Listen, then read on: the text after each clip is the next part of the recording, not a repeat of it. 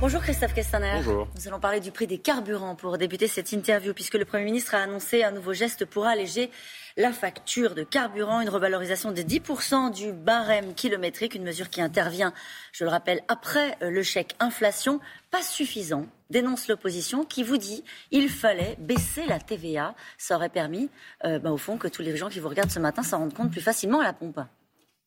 Quoi que le gouvernement ait fait, de toute façon, les oppositions auraient eu la même rengaine, pas suffisant, pas mmh. suffisant, pas suffisant. Nous sommes confrontés à un problème mondial qui euh, s'applique à tous les pays.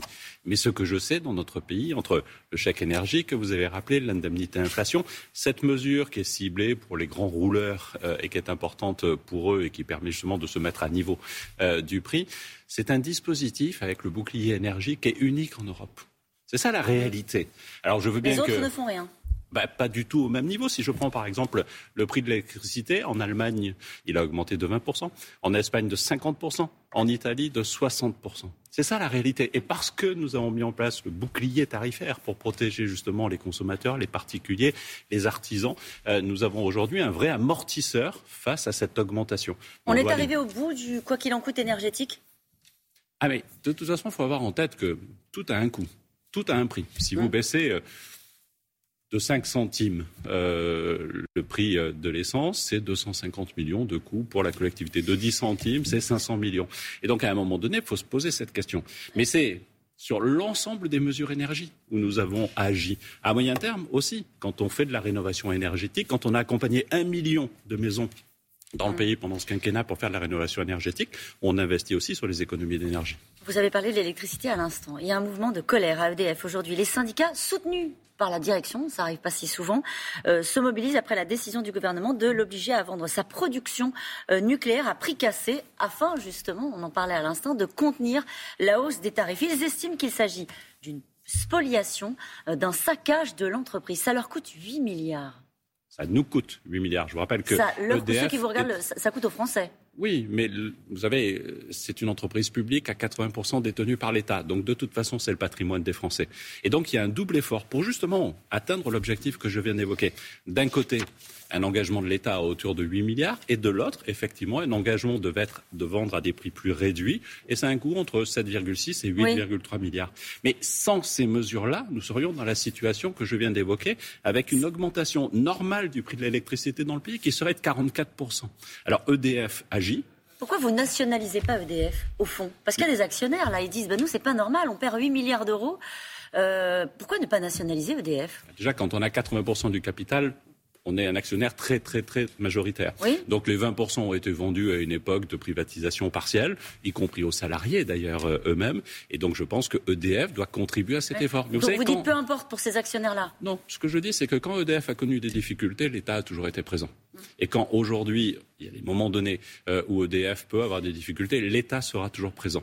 Donc vous savez, la solidarité, là j'avoue que je ne comprends pas la logique de dire j'ai un régime public spécifique parce que je suis EDF et je veux garder le monopole, par exemple sur les mmh. barrages, etc., et je le défends, et en même temps dire ah mais attention, quand il y a besoin d'une action publique, je ne vais pas y participer. Ils vous disent, ces 8 milliards qu'on n'investit plus dans les infrastructures, infrastructures c'est un saccage du service public de l'énergie. Mais madame, c'est la même chose sur les 8 milliards d'argent public qui, effectivement, vont amortir l'augmentation euh, du prix pour que les Français n'aient pas cette augmentation de 44% à laquelle ils auraient dû faire face. Et quand mm. nous investissons massivement dans les énergies d'avenir, y compris dans le nucléaire, c'est aussi une façon de soutenir EDF et de soutenir le mix énergétique dont on a besoin. Il faut agir de dire que ce coup de colère, il est illégitime.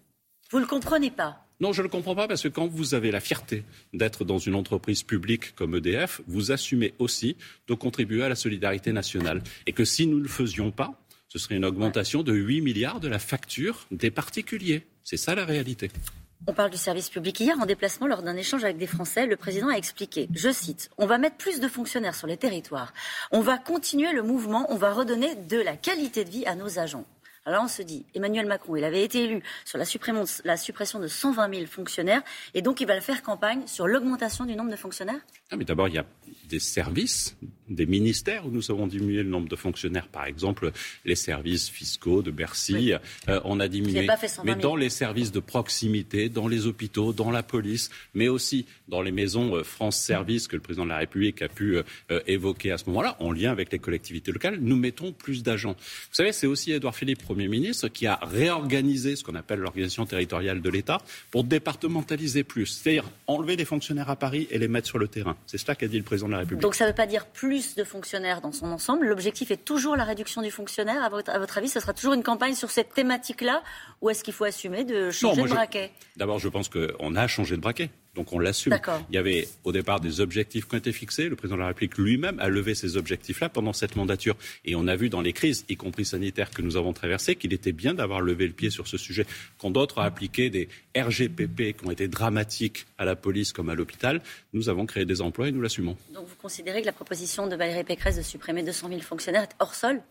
C'est un marronnier de la droite. Fillon avait dit 500 000, puis avait réduit ses chiffres. Là, elle a commencé sa campagne en disant 200 000. Euh, je pense que ça n'a pas beaucoup de sens. Que la question, c'est de savoir où on les supprime. Et donc, on ne peut pas dire 200 000 si on ne dit pas concrètement où on les supprime. Aujourd'hui, j'attends de Mme Pécresse un peu plus de précision. Alors, on a eu des précisions sur son choc de transmission, euh, puisque la question des successions s'est imposée dans cette campagne. On sait que c'est un sujet qui vous tenait à cœur, vous personnellement, euh, Christophe Castaner, puisque vous avez porté ce sujet pour la majorité, pour lutter contre les inégalités de naissance. Vous avez lâché l'affaire? Non, parce qu'aujourd'hui, on constate quoi? Et je reviendrai sur la proposition de Mme Pécresse. On constate que le patrimoine des Français était, il y a 30, 40 ans, c'est à peu près 30% qui était lié à l'héritage. Aujourd'hui, c'est 60%. Et donc, effectivement, il y a des inégalités. On vient de parler des inégalités dans notre pays juste avant euh, notre entretien. Il y a des inégalités qui naissent de l'héritage. Il y a en plus des injustices. Aujourd'hui, par exemple, la quotité disponible ou indisponible. Un de vos enfants a disparu de votre vie depuis 20 ans, depuis 30 ans. Il se trouve que vous avez une nièce qui euh, est présente et vous accompagne jusqu'à la fin de votre vie vous ne pouvez pas la faire hériter. Et en plus, avoir une fiscalité punitive sur ces sujets. Donc ça mérite d'être revu. Donc ça veut dire que ça doit être un sujet de la campagne d'Emmanuel Macron, parce que c'est vrai qu'on avait compris que ce n'était pas un sujet qu'il souhaitait aborder. Non, le président, il y a quelques jours, a abordé aussi la question des donations, parce que je pense que l'héritage, en réalité, à la fin de la vie, on hérite en moyenne aujourd'hui à 57 ans, n'est plus dans le même schéma que ce qu'on a connu il y a quelques années. La question de la transmission est importante. Mais je voudrais revenir sur la proposition de Valérie Pécresse. Vous savez que 90% des Français aujourd'hui ne payent pas de droits de succession, parce que les successions sont sur des montants inférieurs qui euh, ne font pas rentrer la fiscalité. Alors elle nous annonce qu'elle va faire une réforme et la moitié de ceux qui restent ne paieront plus. C'est-à-dire que c'est une mesure qui concerne ce qu'on appelle, je ne veux pas être technique, le dernier décile, c'est-à-dire les 10% des plus gros héritages. Elle veut défiscaliser ben, les droits de succession jusqu'à 200 000 euros par enfant. ça fait la moitié, c'est-à-dire que 90% ne payant pas, elle a annoncé qu'elle ira jusqu'à 95%, c'est-à-dire que les 10% les plus riches, avec les plus gros patrimoines, auront effectivement ce cadeau pour la moitié. Il ne faut pas oublier ça, 90% des Français ne payent pas aujourd'hui d'impôt sur les successions, et c'est bien ainsi. Donc ça doit être un sujet de la campagne du Je pense parce qu'on a un système qui est fondamentalement injuste, y compris pour la liberté individuelle. Je suis favorable à ce qu'on puisse faire des donations fréquentes tout au long de sa vie, par exemple. Euh, le président, on l'a vu tout à l'heure à, l'image, a dit qu'il annoncerait sa candidature en temps voulu. Alors, donc, du coup, ce ne sera pas une surprise. On a le sentiment qu'il laisse traîner un faux suspense. Est-ce qu'il cherche à faire en sorte que ce soit un non-événement? Non, il cherche à être le moins entravé dans son engagement comme président de la République. Et on le voit sur les sujets internationaux ou nationaux, c'est essentiel qu'il puisse avoir cette liberté-là. Et il viendra dans la campagne le moment venu. Ne soyons pas impatients. Hum. Euh, on voit que le climat de cette présidentielle est violent, notamment envers euh, les élus. Euh, quand on voit ce qui se passait dans le pays sur le pass vaccinal, est-ce que vous craignez une campagne qui gagne en violence dans la dernière ligne droite? Comment est-ce que vous l'appréhendez, y compris d'ailleurs pour les, déplacements du chef de l'État? Aujourd'hui, on voit qu'il y a des tensions extrêmement fortes, qu'il y a des agressions. On en a vu encore la semaine dernière. C'est hélas pas un phénomène nouveau. N'oublions pas ces manifestations qui ont, par exemple, conduit euh, à l'incendie du Parlement de Bretagne à Rennes il y a quelques années et euh, les violences qu'on a pu connaître, y compris dans la campagne des législatives il y a euh, cinq ans, où Nathalie Coscu-Corizet ou Valérie Rossi ont été agressées en pleine campagne. Il faut les dénoncer et il faut les empêcher de façon systématique. Mais il tentera d'aller partout, le chef de l'État en campagne, puisque c'est ça la question? C'est sa volonté euh, euh, aujourd'hui d'aller partout. Il le fait déjà et je ne doute pas qu'il le fera s'il Qu'est-ce qu'il va devoir démontrer? Je pense que la question qui se pose, si euh, un président se présente, c'est dire pourquoi faire? Et donc si c'est juste continuer, ça ne suffit pas. Et donc il faudra qu'il s'engage sur les grandes réformes dont notre pays a besoin et que nous n'avons pas pu conduire pendant ce quinquennat, mais il y a des réformes importantes dont le pays a besoin. Merci beaucoup, Christophe Castaner.